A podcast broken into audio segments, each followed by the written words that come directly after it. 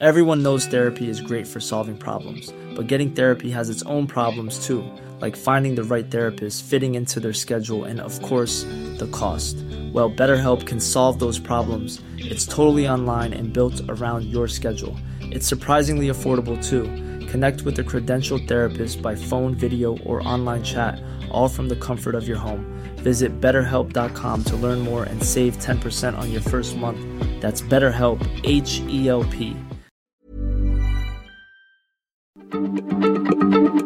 Heraldo Radio, la H se lee, se comparte, se ve y ahora también se escucha.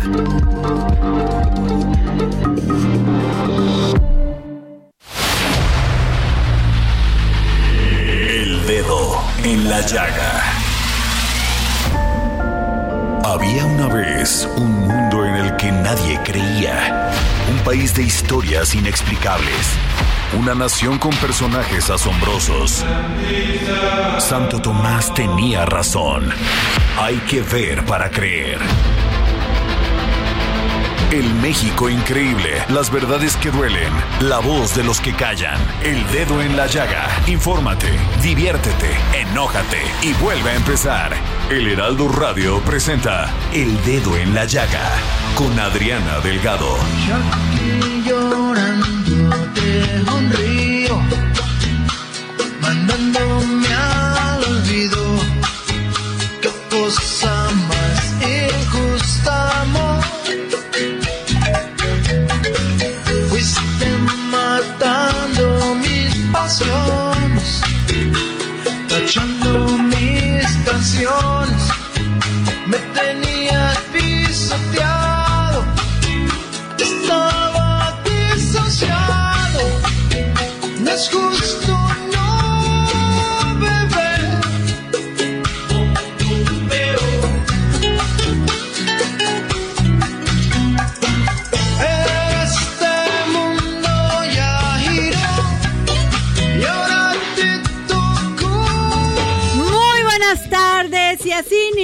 este dedo en la llaga de este martes 18 de octubre del 2022. Estamos escuchando Te lloré un río de la banda mexicana de rock y pop latino Maná. Te lloré a reventar.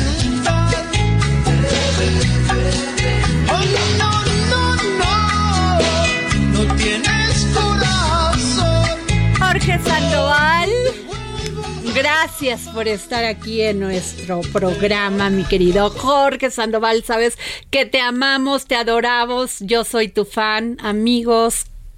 Bueno, si alguien ocupa mi corazón así completito es Jorge Sandoval.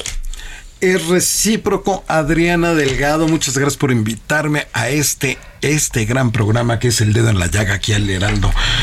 Media Group, aquí al Heraldo Radio, Adriana. Muchísimas gracias y eres totalmente correspondida. A ver, ¿quiénes son quienes integran esta agrupación de Maná? Pues mira, está el Fer. Ajá. El, el Fer tipazazo. Ajá. Y me encanta cuando se cae del escenario tres veces y empieza a mentar. Este, a mandar recuerdos a la señora madre de la gente. Está Juan Caballero, que es el bajo y contrabajo. Está Alex González, que es la batería y voz Ajá. también. Y Sergio Ballín. Qué Una- banda, ¿verdad? Además ha dejado el nombre de México muy en alto. Así es, y desde hace muchos años ahí se han mantenido. Así es. Recuerdo en los años eh, finales de los ochentas, mediados de los ochentas, haberlos visto por primera vez. Eh, era un barcito que estaba en Guanajuato, se llamaba el Guanajuatos Grill, precisamente en época de Cervantino. Así es. Bueno, pero así iniciamos este dedo en la llaga. Este es su programa favorito. Y déjenme decirles que tengo en la línea, y me da muchísimo gusto que me haya tomado la llamada, la senadora Beatriz Paredes. ¿Cómo está, senadora? Muy buenas tardes. Hola, hola, mucho gusto en saludarla. Eh, senadora, ayer se llevaron, eh, pues esto, este evento en el PRI nacional, en el Comité Ejecutivo Nacional del PRI, Diálogos por México. Y este, yo quisiera que me platicara qué se expuso en estos diálogos de México, diálogos por México, y también de su aspiración para ser candidata, no solamente del PRI, sino de una alianza a la presidencia de la República. Eh, Pues en primer lugar, eh, eh, Adriana, acudimos como otros eh, correligionarios a participar proponiendo una serie de planteamientos que respondían a las preguntas que nos formuló el, el, poder nuestros eh, compañeros dirigentes. En ese sentido, yo primero hice un análisis de por qué creo que es fundamental que la sociedad mexicana eh, se decida a participar. Me parece que es esencial que haya una verdadera alianza a la, eh, de todas las fuerzas políticas, pero sobre todo de la ciudadanía, sobre todo de la gente, para que se cuiden las conquistas democráticas que le han costado tantas décadas a nuestro país, que le han significado a muchos, a muchas personas eh, demócratas de izquierda, de centro, eh, conservadores, pero convencidos de que la democracia debe ser el modo de convivencia entre los mexicanos, esa defensa de las instituciones democráticas. Expresé mi preocupación por eh, la situación económica del país. Es indispensable lograr recuperar crecimiento, eh, una política económica para la gente, crecimiento con adecuada distribución del ingreso, crecimiento con adecuados salarios, con una nueva institucionalidad de seguridad social y la enorme preocupación que tiene todos los mexicanos, algunos más los que han sido víctimas eh, por la violencia existente en el país. Jorge Sandoval. Muy buenas tardes, senadora Beatriz Paredes. Qué gusto saludarla. Qué lujo conversar con usted que fue ex majadora, ex secretaria de Estado, ha sido ex gobernadora, ha sido ex dirigente nacional de su partido del Revolucionario Institucional. Dígame, dígame, ¿usted confía en el dirigente nacional? ¿Cree que se va a poner piso parejo?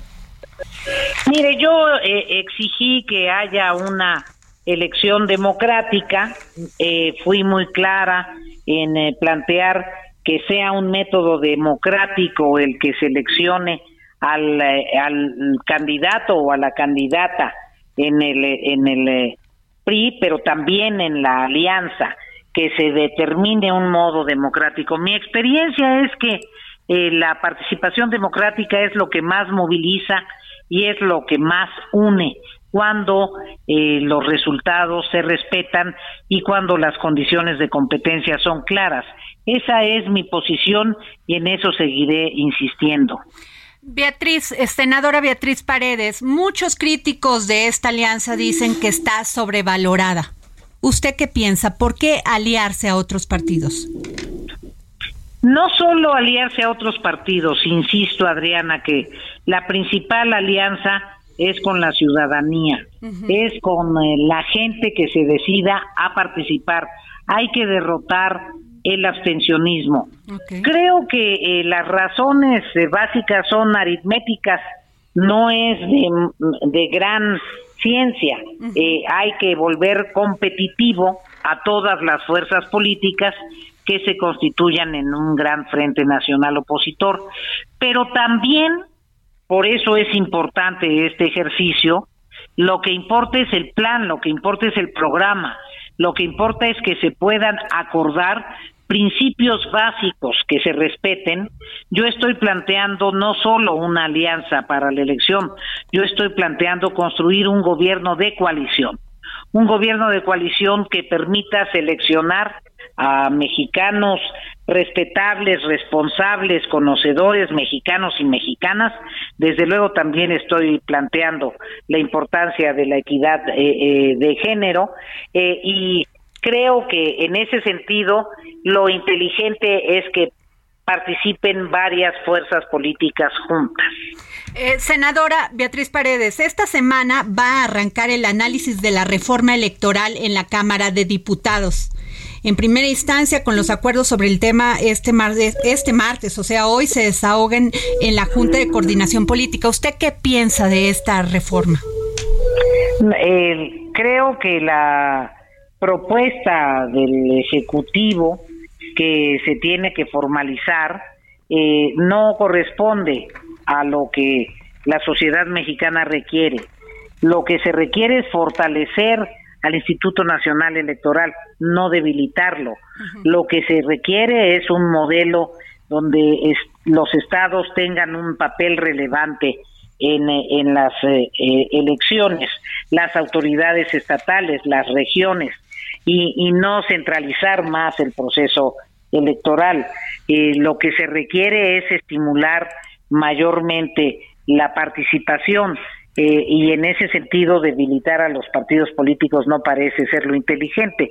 Pero esencialmente estamos convencidos, estamos decididos, estamos en la primera línea de la defensa del Instituto Nacional Electoral y de sus consejeros. Pues muchas gracias, senadora Beatriz Paredes. Muchas gracias por tomarnos la llamada para el dedo en la llaga. Muchísimas gracias, Adriana. Buen día a todo el equipo. Qué mujer. Qué política. La verdad, pocas como ella, pocos como ella.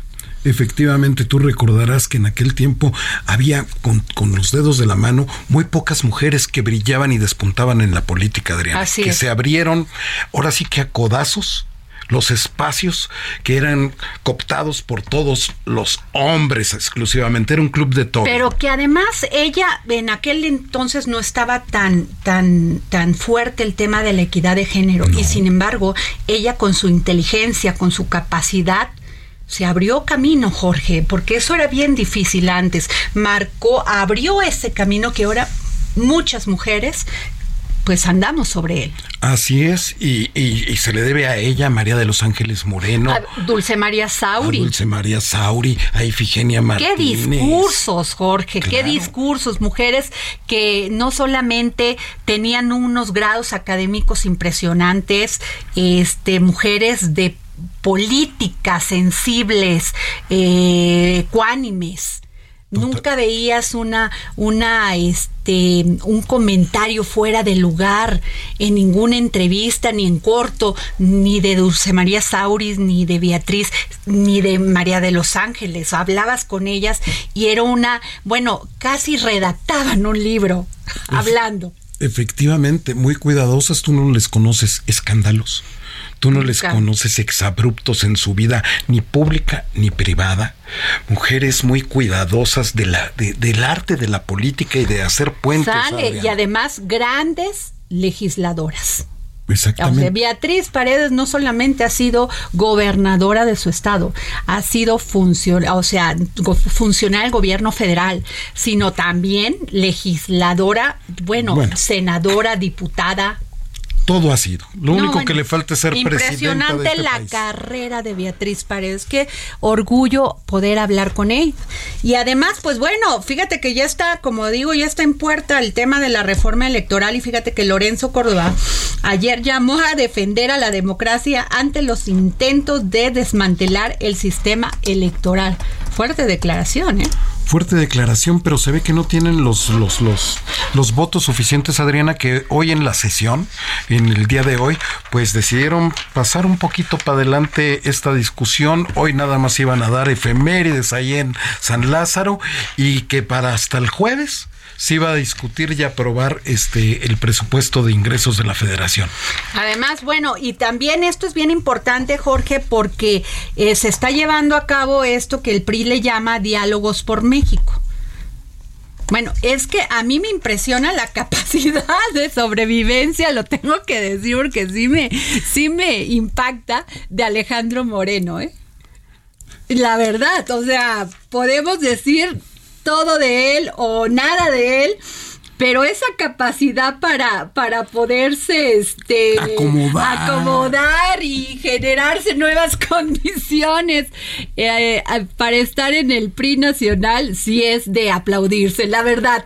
La verdad. La verdad, o sea, embate que viene, él tiene como manera, tiene manera de, contestar, de manejarse, y ahora está pues llevando a cabo estos diálogos por México, que por cierto, ayer se destaparon, pues no solamente Beatriz Paredes, que ya lo había hecho en nuestro programa El Dedo en la Llaga Televisión, a quienes nos hacen el favor de de escucharnos no solamente aquí en el programa en radio, sino también en televisión, pueden eh, buscar esta entrevista maravillosa que le realizamos a Beatriz Paredes hace que un mes mes y medio, Sí, donde nos dijo semanas. abiertamente cuáles eran sus proyectos si llegase a ser presidenta de presidenta o presidente de la República de este país. Y déjame decirte que ayer se destapó, fíjate nada más, y de Alfonso Guajardo. Creo que también José Ángel Gurría. Yo ya no sabía si era priista o no. Y ya. Pues mira, yo pensé que desde los 90 O sea, los que son priistas sí son de hueso colorado, ¿eh? Ah, Así es.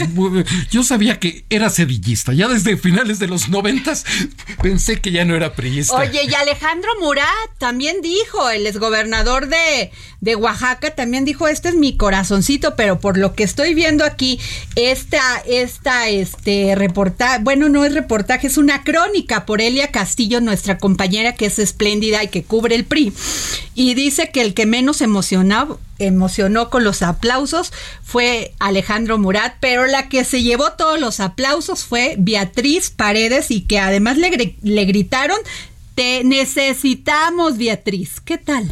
Efectivamente, porque cuando estuvo al frente de- de- de- de- del PRI, Adriana lo hizo bastante bien. Y donde ha estado, lo hace muy bien la señora Bueno, pues Beatriz déjame Paredes. que te cuente que fíjate, con el auditorio Plutarco Elías Calles en la sede nacional del PRI a medio llenar, comenzó el desfile de aspirantes en el, en el encuentro Diálogos por México convocado por el presidente del partido, Alejandro Moreno. De los cuatro ponentes que participaron este primer día, solo Beatriz Paredes y Delfonso Guajardo y José Ángel Gurría lograron emocionar a los priistas en el aplausómetro tricolor. Después siguió en ovaciones el gobernador de Oaxaca, Alejandro Murat. Durante sus intervenciones, las coincidencias fueron claras, mantener y fortalecer la alianza Va por México como única esperanza para ganar las próximas elecciones del 2023 y 2024. Ah, pero ahí les va. Resulta que hoy en la mañana estaba viendo el tuit de, de nuestra querida gobernadora de, de Campeche, Laida Laida, Sansores. Sansores, y dice que se prepare el presidente del, del PRD, Chucho Zambra. Chucho Zambrano, porque hoy le van a dedicar el martes del jaguar. Pues mira, las cosas se van Entonces, ¿quién sabe cómo se ponga esta, esta alianza? Si se va a llevar, este, si va a poder Seguir tener- adelante. seguir adelante. Un día se tambalea y el otro día también, caray. Así es. Y lo que yo sé es que en el Estado de México, pues ya están viendo la oportunidad de hacerlo local. De manera local puede transitar Adriana, pero como están las cosas y como se ha visto el nado sincronizado de, de Alito, de, del actual dirigente nacional del PRI, Adriana, primero lo dice el presidente de la República y el, el presidente con su gran destapador, pues pone hasta las No, bueno, pero puso, ¿no? puso ayer, ayer fue cuando puso como 40 aspirantes a la presidencia de la República. Y- y- no, y- bueno, es que el presidente Andrés Manuel López Obrador le sabe, le, ¿Le sabe, sabe? a esto y cómo hacer enojar a la oposición. Y ahí nos tiene a todos conversando sobre lo mismo, ¿no? ¿Qué Sobre tal, esto. eh? Luego, pero lo curioso del nado sincronizado es que después de que dice el presidente, pues sería bueno que, que la oposición, pues ya fuera pues poniendo sus candidatos. E inmediatamente el PRI, a unos días de que dijo esto el presidente, hace estos diálogos por México. Bueno, que eso es inteligente, por lo menos están teniendo prensa y no prensa Exacto. negativa. Por lo menos, ¿no? Claro, porque habían tenido una racha que Laida Sansores no había dejado a Alejandro Moreno. Y yo, yo creo que ahí hay un pacto, ¿eh? Un pacto, ahorita no me ataques, yo tampoco te ataco, ya cedí en esto de, de los militares en la calle, así que acuerdos son acuerdos. Yo creo que por ahí va la- el asunto, Adriana. Pues ¿no? así es Y la lo- política, Jorge. Ese, ese, a ver, es un tema. Pues la política sencillamente es negociación Así es. para llegar a acuerdos. Así es. y Así que, va- y no nos sorprenda, esto ha pasado siempre. Así es la política. A veces sí nos confunde porque decimos, bueno, pero si se dicen tantas cosas un día y al otro día, pues ya no, se para todo. Totalmente. No, bueno, así es. Y bueno, nos vamos a un, este, fíjate que en el pulso de la salud este martes, el director del IMSS, Zoé Robledo, anunció que para Quintana Roo se hará una inversión de 244 millones de pesos para la ampliación del Hospital Integral José María Morelos, así como 162 millones de pesos para el Hospital de Tulum. Vamos a escuchar lo que dijo. Y eh, acordamos que el diagnóstico, el levantamiento diagnóstico de campo que habían, ellos habían programado, lo hiciéramos en conjunto con, como lo hicimos en todos los otros estados, con las cédulas de IMSS Bienestar y estuvieron de acuerdo, entonces estamos por, por arrancar. De estos dos hospitales nos comentan que el Hospital Integral José María Morelos efectivamente requiere de una sustitución, es un hospital que de enero de 1991 de 20 camas y requiere una sustitución para una ampliación. Sin embargo, está todavía a nivel de anteproyecto, pero se tiene contemplado una inversión de 244 millones de pesos, toda vez que ya cuentan con un predio. Y en el caso de Tulum, efectivamente es un hospital que se construyó, se concluyó la construcción en 2016, sin embargo nunca ha entrado en operación. Eh, el INSABI ha estado trabajando con el gobierno del estado, se tiene una inversión importante de 68 millones de pesos en, en equipamiento y también de 94 millones de pesos en obra, pero y está ahorita un proceso de reclutamiento de personal porque lo que requiere pues es sobre todo eso, es tener, contar con personal para poder echar a andar el hospital. Bueno, pues esto dijo Zoe Robledo, qué bueno, porque en el tema de salud el presidente ha reconocido que no han estado a nivel.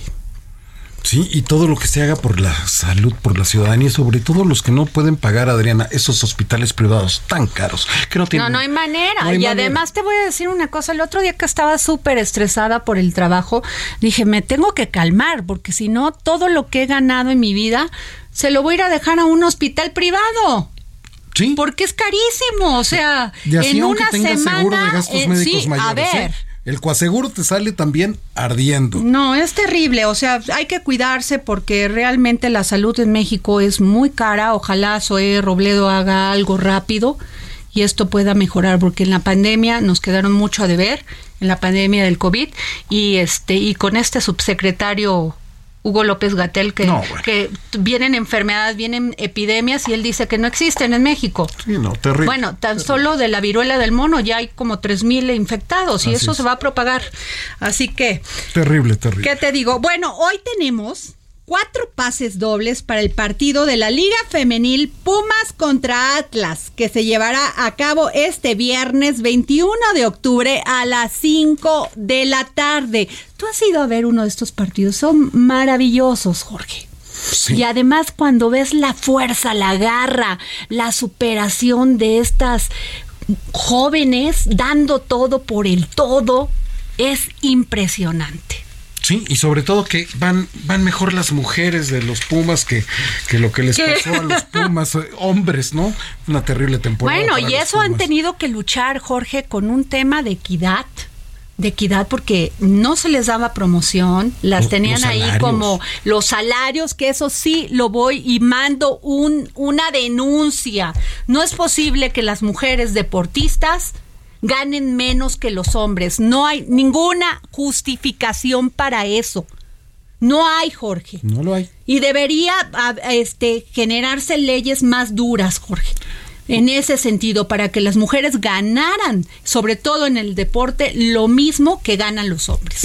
A mí me pueden decir lo que quieran, no, que porque los hombres que atraen más publicidad, lo, lo que sea. Si ustedes no dan oportunidad que se abra este se abran estas brechas, se derriben este muros, no vamos a poder llegar realmente a la a tan este Esperada, anhelada, anhelada equidad. Equidad. Pero ¿qué tienen que hacer para llevarse estos cuatro pases dobles? Pues seguirme y mandarme un tuit arroba Adri Delgado Ruiz y se van a llevar estos pases dobles para ver el partido Pumas Contra el Atlas. contra el Atlas de la Liga Femenil. Este viernes 21 de octubre a las 5 de la tarde. Hay que ir, Jorge. Hay que ir. Síganme y eh, no sé si Rodrigo tenga libros, porque siempre me piden libros, pero pues no. Bueno, pero vamos a entregar, porque ya este que sea el programa de entregar libros, ya no, ¿eh? bueno, nos vamos a un corte y regresamos aquí al dedo en la llaga.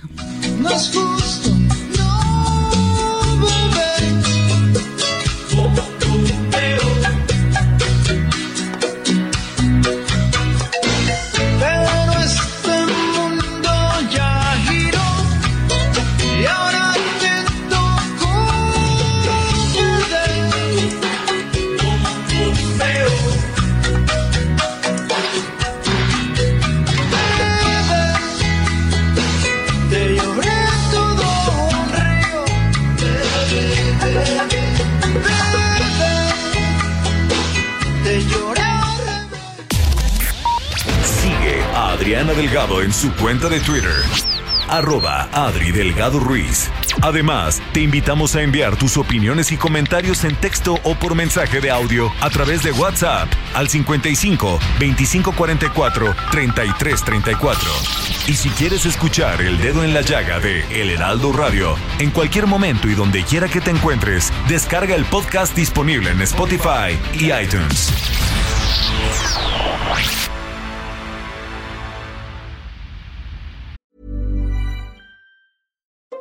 Since 2013, Bombas has donated over 100 million socks, underwear, and t shirts to those facing homelessness. If we counted those on air, this ad would last over 1,157 days. But if we counted the time it takes to make a donation possible, it would take just a few clicks. Because every time you make a purchase, Bombas donates an item to someone who needs it.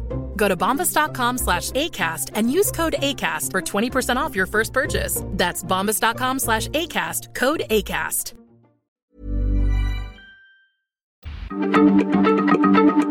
Heraldo Radio, la H se lee, se comparte, se ve y ahora también se escucha.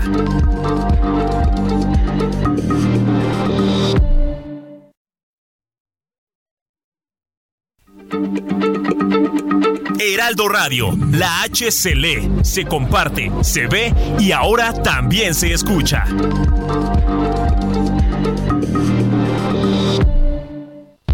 Sigue a Adriana Delgado en su cuenta de Twitter en arroba Adri Delgado Ruiz. Y envíanos tus comentarios vía WhatsApp al 55 25 44 33 34 o 55 25 02 21 04.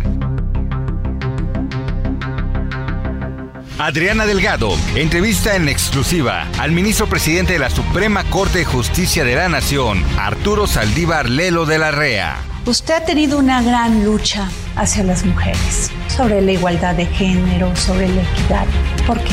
Primero porque me parece que es un tema de justicia y es un tema de derechos humanos. La igualdad, la desigualdad de las mujeres nos genera una deuda histórica. Tenemos que luchar y así lo hemos hecho y estamos haciendo diferencia en el Poder Judicial Federal en favor de las mujeres, en contra de la violencia de- contra las mujeres en todas sus, en todas sus vertientes, desde los micromachismos o los machismos imperceptibles hasta la violencia más extrema, la violación, la violencia de género, los feminicidios, pero también las desigualdades estructurales. Tenemos que quitar los pisos pegajosos, tenemos que romper todos los techos de cristal y tenemos que permitir que las mujeres se desarrollen en absoluta libertad y en ambientes libres de violencia. En el Poder Judicial Federal mexicano hemos demostrado que es posible hacer diferencia. Y hoy la vida de las mujeres en el Poder Judicial es muy distinta a la de hace cuatro años. Por eso la OEA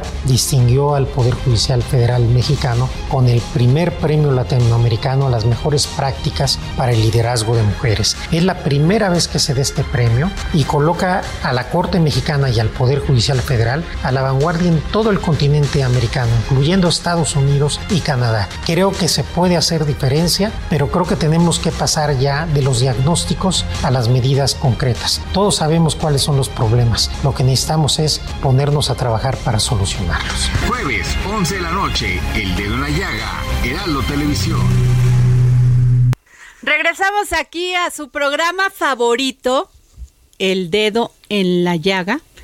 Y como yo decía antes del corte, este es el programa, el único programa de la, tele, de la televisión, de la radio mexicana. ¿Y los jueves de la televisión? Sí, y los jueves de la televisión que regala libros todos los días.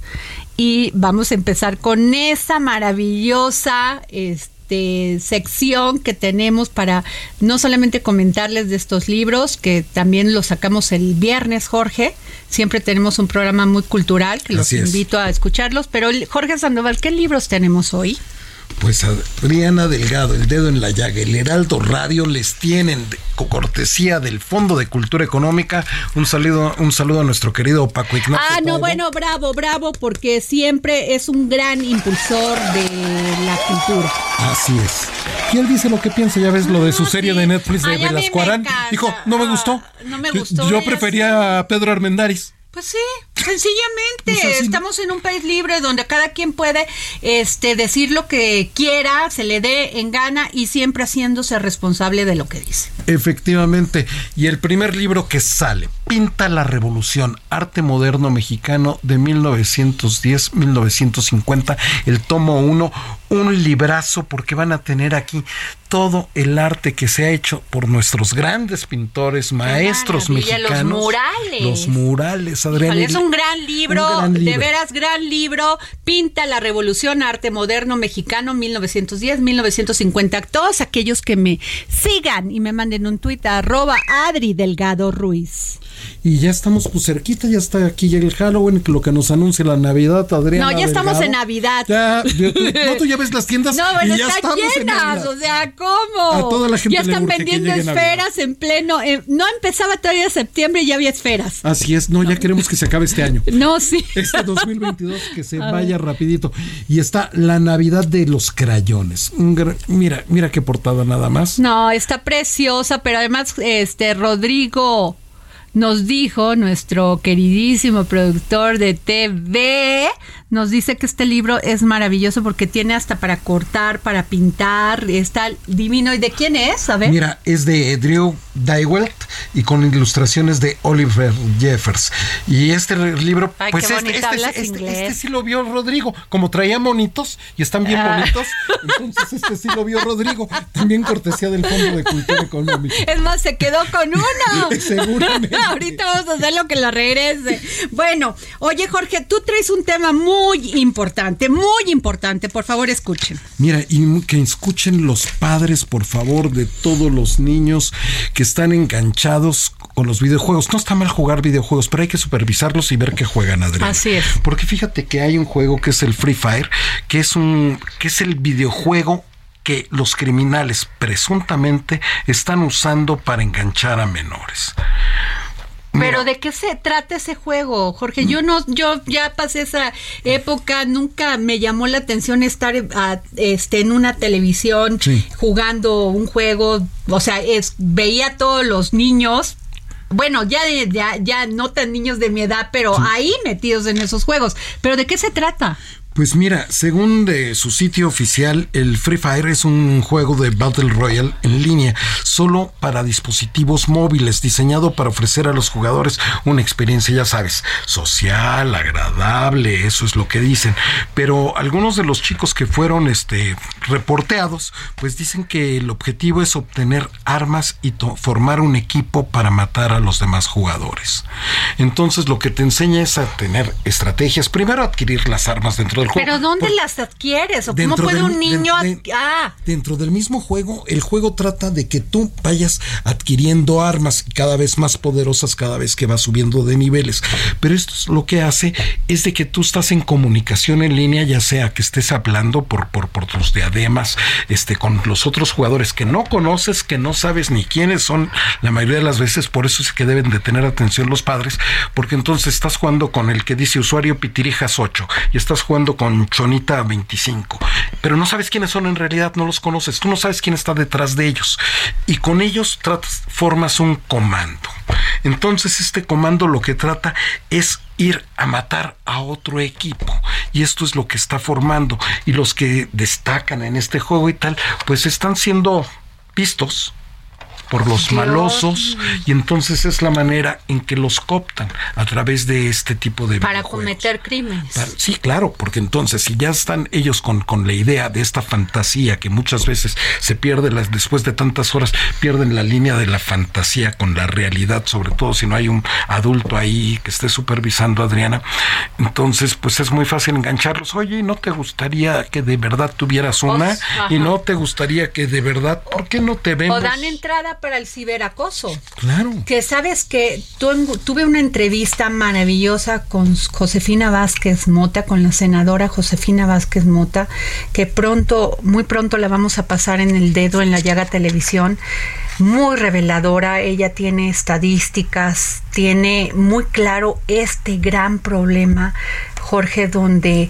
donde cooptan a estos niños, niñas, este, no solamente este, para temas de ciberacoso con implicaciones sexuales, sino también estos famosos challenge que, que que son así como, como juegos de, de, de que les, les piden que hagan un, un reto. Exacto. Y hasta que cumplen con ese reto, pero en el caso del Estado de México ya hubo una niña que le cortaron la cabeza.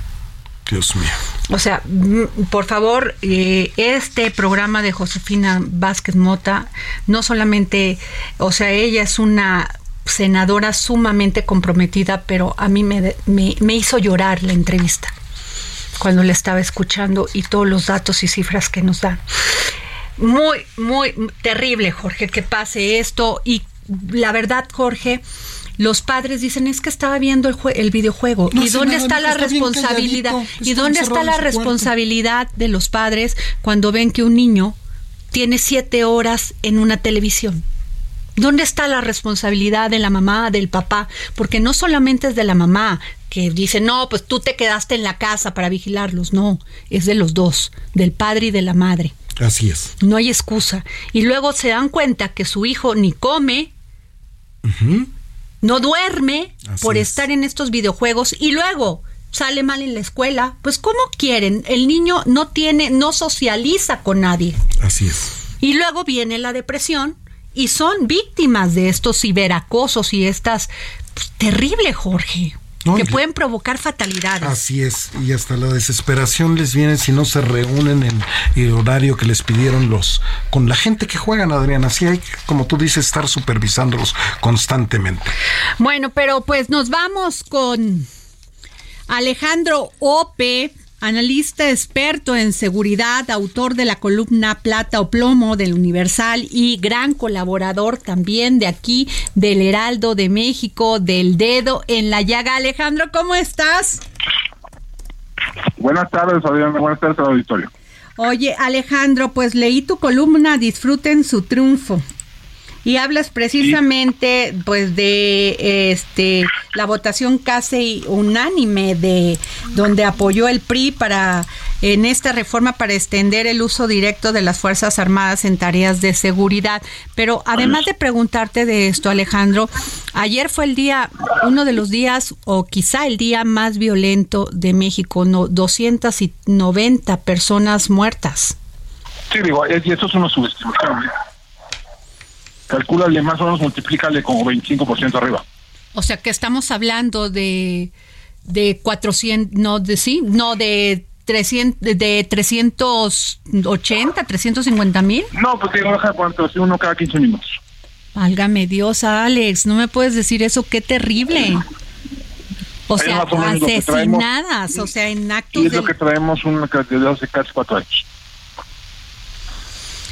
Ahora, Alex, te quiero preguntar, ¿tú crees que con con los militares en la en la cuando ya la Guardia Nacional pase en lo operativo y en lo administrativo a la defensa, a la Secretaría de la Defensa, vamos a combatir el crimen organizado?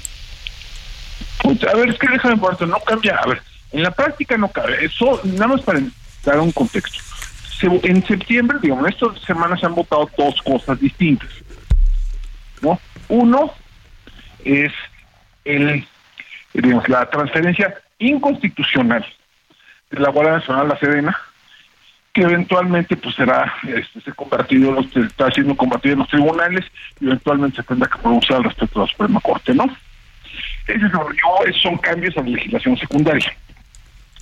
Segundo, hay una extensión de un artículo transitorio de la reforma constitucional 2019 llamado artículo quinto transitorio que le permite al presidente utilizar la Fuerza Armada permanente, es decir, Ejército, Fuerza Aérea y Marina, en tarea de seguridad pública sujeto a una serie de condiciones.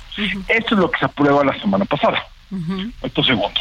Lo segundo, los, eh, de hecho, lo, de la semana pasada tiene poco o nada que ver con la Guardia Nacional.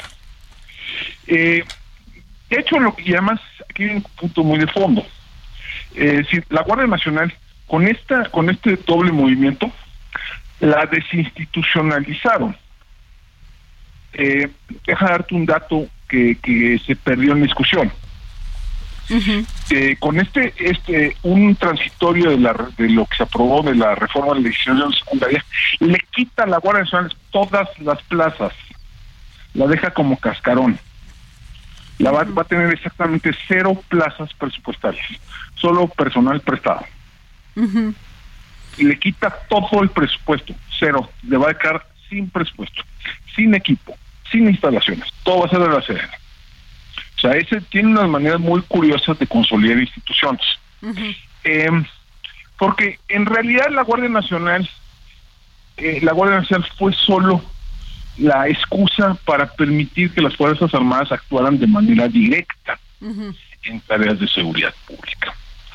Lo eh, crearon este transitorio en 2019, ¿no? Eh, utilizando como excusa la supuesta, la futura consolidación de la Guardia Nacional, pero yo digo, ya se veía venir desde esos entonces que lo iban, lo iban a extender. Y aquí te voy a hacer una predicción así temeraria.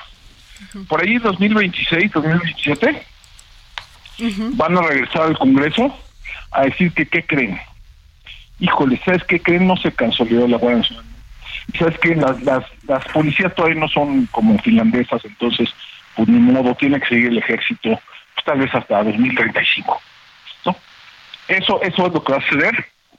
Eh, digo, eso es lo que está en, en, eso es, ese, digamos, el objetivo, lo que se buscó. Y en la práctica no cambia gran cosa, ¿no? Aquí hay una cosa que es bien interesante, ¿no? El, las fuerzas más reclaman. algo, mi querido Alejandro? Alejandro López, ¿cómo estás? Te saluda Jorge Sandro. ¿Qué tal, Jorge? ¿Cómo estás? Mi querido amigo, oye, pero tienen algo que ya había venido pidiendo a gritos eh, eh, la defensa nacional, que era tener un marco jurídico como operar. Correcto. Porque desde que lo sacaron... eso es bien interesante, porque si te digas, piden a gritos que les den facultades de policía, ¿no? Sí, para no ser juzgados después. Que, que puedan actuar como legalmente como policías. Ahora, si tú le preguntas a la Serena o le preguntas a la Marina, a cuántas personas pusieron a disposición del Ministerio Público, en cuántas ocasiones actuaron como primer respondiente, en cuántas ocasiones fueron ante un juez de control y declararon y te van a ver como marciano. O sea, es eh, el, número de detenciones que realiza la Sedena es minúsculo. Según el, eh, un eh, dato que viene en el informe de gobierno, el, llamado Esfuerzo Nacional contra el Narcotráfico, entre Sedena y Marina detuvieron a algo así como 5.600 personas en 2021. Eh, eso te da más o menos como 16 al día. Es decir, uno cada dos días eh, por estado. ¿Me van a decir que la República se incendia si, si las Fuerzas Armadas no pueden hacer eso? Qué barbaridad. Eh, y decir, es decir, déjame poner todo así. Es que no, ver, es que, ¿qué tal Fresnillo o, qué tal eh, Michoacán? Bueno, está bien, si hay situaciones excepcionales, legislemos para situaciones excepcionales. Hay un artículo de la Constitución, el artículo 29 de la Constitución, que bien podría servir para eso. O sea, esto, lo que se, lo que se legisló no tiene nada que ver con seguridad. Lo que se legisló tiene que ver con asuntos administrativos eh, administrativos y burocráticos. ¿No? Esto es de fondo el asunto. Eh, el impacto sobre la seguridad va, se va a ubicar entre cero y nada. Qué desgracia. Porque la realidad es que tiene muy poco impacto lo que hacen en, en la mayoría del territorio el ejército y la marina. Claro, porque es lo que han venido haciendo desde... Ese es el esqueleto en el closet. Desde el sexenio de Felipe Calderón, mi, mi estimado Alejandro Ope. Pero, y hemos visto que lo que no se discute es la estrategia, la estrategia real de seguridad. Y lo que Ah. vemos, por ejemplo, cómo, cómo lo que habían prometido que ya no iba a haber tomas clandestinas tras la explosión de Tlalhuelilpan ahí en Hidalgo, pues vemos que gracias nos enteramos por los amigos de Guacamaya Leaks de que está mucho peor que antes, que no se ha podido Así combatir. es que déjame nada. ponértelo así. La simple presencia física de fuerzas federales tiene poco impacto para eh, resolver este tipo de delitos, ¿no? Eh, se requiere más investigación y menos presencia. Se requiere más, eh, más músculo. Eh, mucho de esto, aquí hay una pregunta, ¿cuántos guachicoleros han sido procesados eh, judicialmente en estos tres o cuatro años? Y vas a ver que es un número extraordinariamente pequeño. Así es. Ese es el motor, el motor, el motor, porque nada de lo que hemos estado haciendo resuelve los tres grandes problemas del sistema de seguridad y justicia en México, ¿no? Hay muy pocas denuncias, muy pocos delitos se denuncian, los delitos que se denuncian rara vez se investigan, y los delitos que se investigan rara vez se procesan adecuadamente. Nada de eso se resuelve poniendo botas en el terreno. Claro. Híjole, ¿qué, qué, qué datos, este querido Alejandro, y tu análisis, como siempre, muy puntual.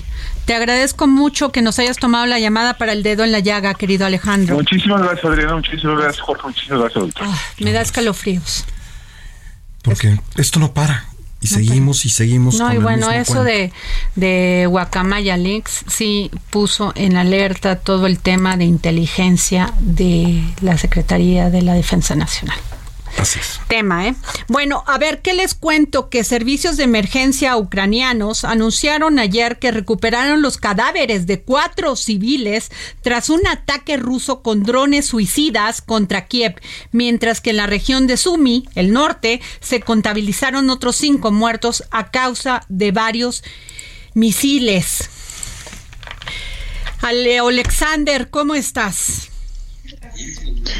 Buenas tardes, Adriana. Gracias por invitarme. Saludos desde Kiev. Alexander, por lo que estamos leyendo, por lo que estamos viendo en las redes, ayer atacaron a Kiev.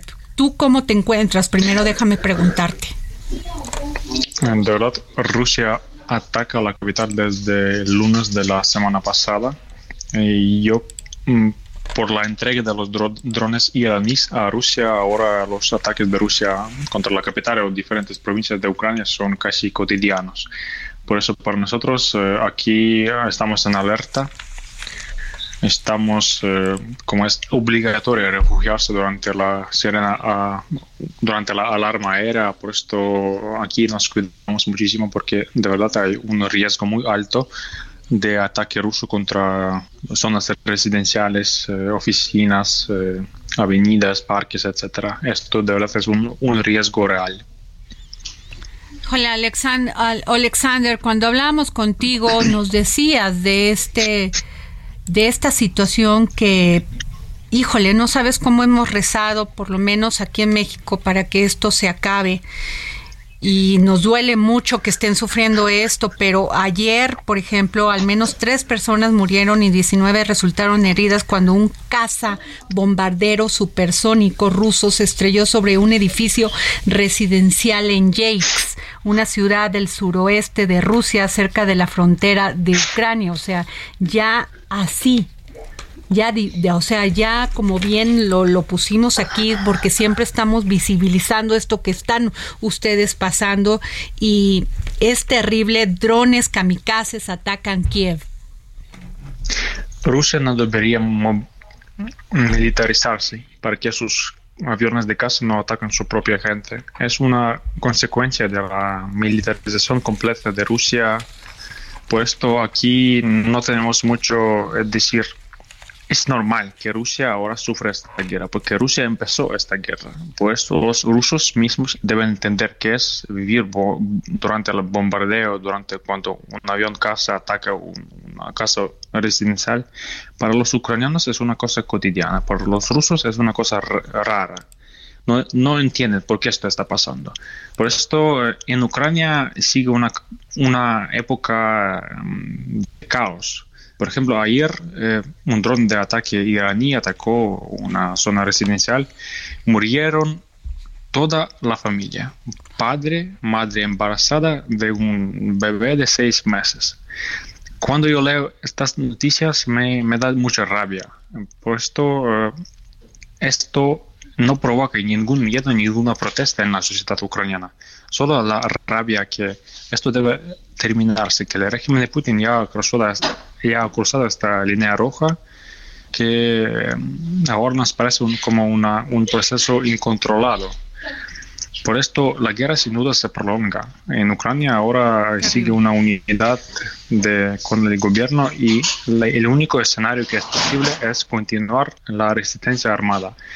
Porque la, el escenario como la rendición no tiene apoyo en la sociedad. Incluso que la, el gobierno nos demuestra su capacidad de continuar la, la resistencia armada contra la invasión rusa por esto la, guerra se prolonga a largo plazo. Ahora lo entendemos y no tenemos ilusiones sobre esto. Jorge Sandoval. Alexander, pues solamente estamos hablando con Alexander Slevtuk. Él se encuentra en Kiev en este momento, en esta capital de Ucrania que está siendo masacrada por las tropas rusas. Solamente te pedimos que te cuides y te agradecemos mucho siempre tu disposición. Muchas gracias, este Alexander. Muchísimas gracias, colegas. Siempre un placer participar. Bueno, delincuentes rodean a automovilista para robarle en las calles de la Ciudad de México y un policía en bicicleta repelió el asalto, evitó los impactos por arma de fuego y hizo que los ladrones huyeran. Muy bien, Omar García Harfuch. Muy bien. Bravo y gracias a la policía que nos cuida en esta Ciudad de México. Nos vamos. Esto fue el dedo en la llaga.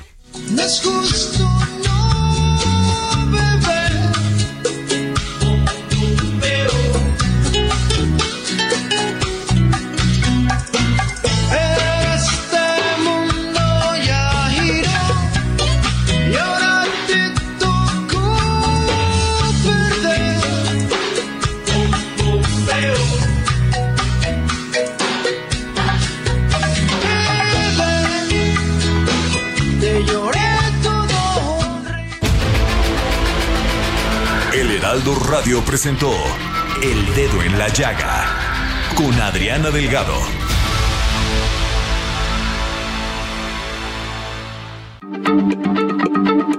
Heraldo Radio, la H se lee, se comparte, se ve y ahora también se escucha.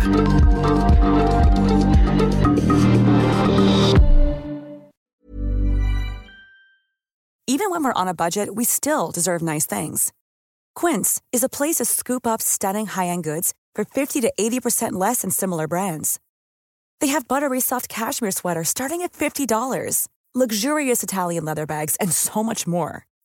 Plus, Quince only works with factories that use safe, ethical, and responsible manufacturing. Get the high-end goods you'll love without the high price tag with Quince. Go to quince.com/style for free shipping and 365-day returns.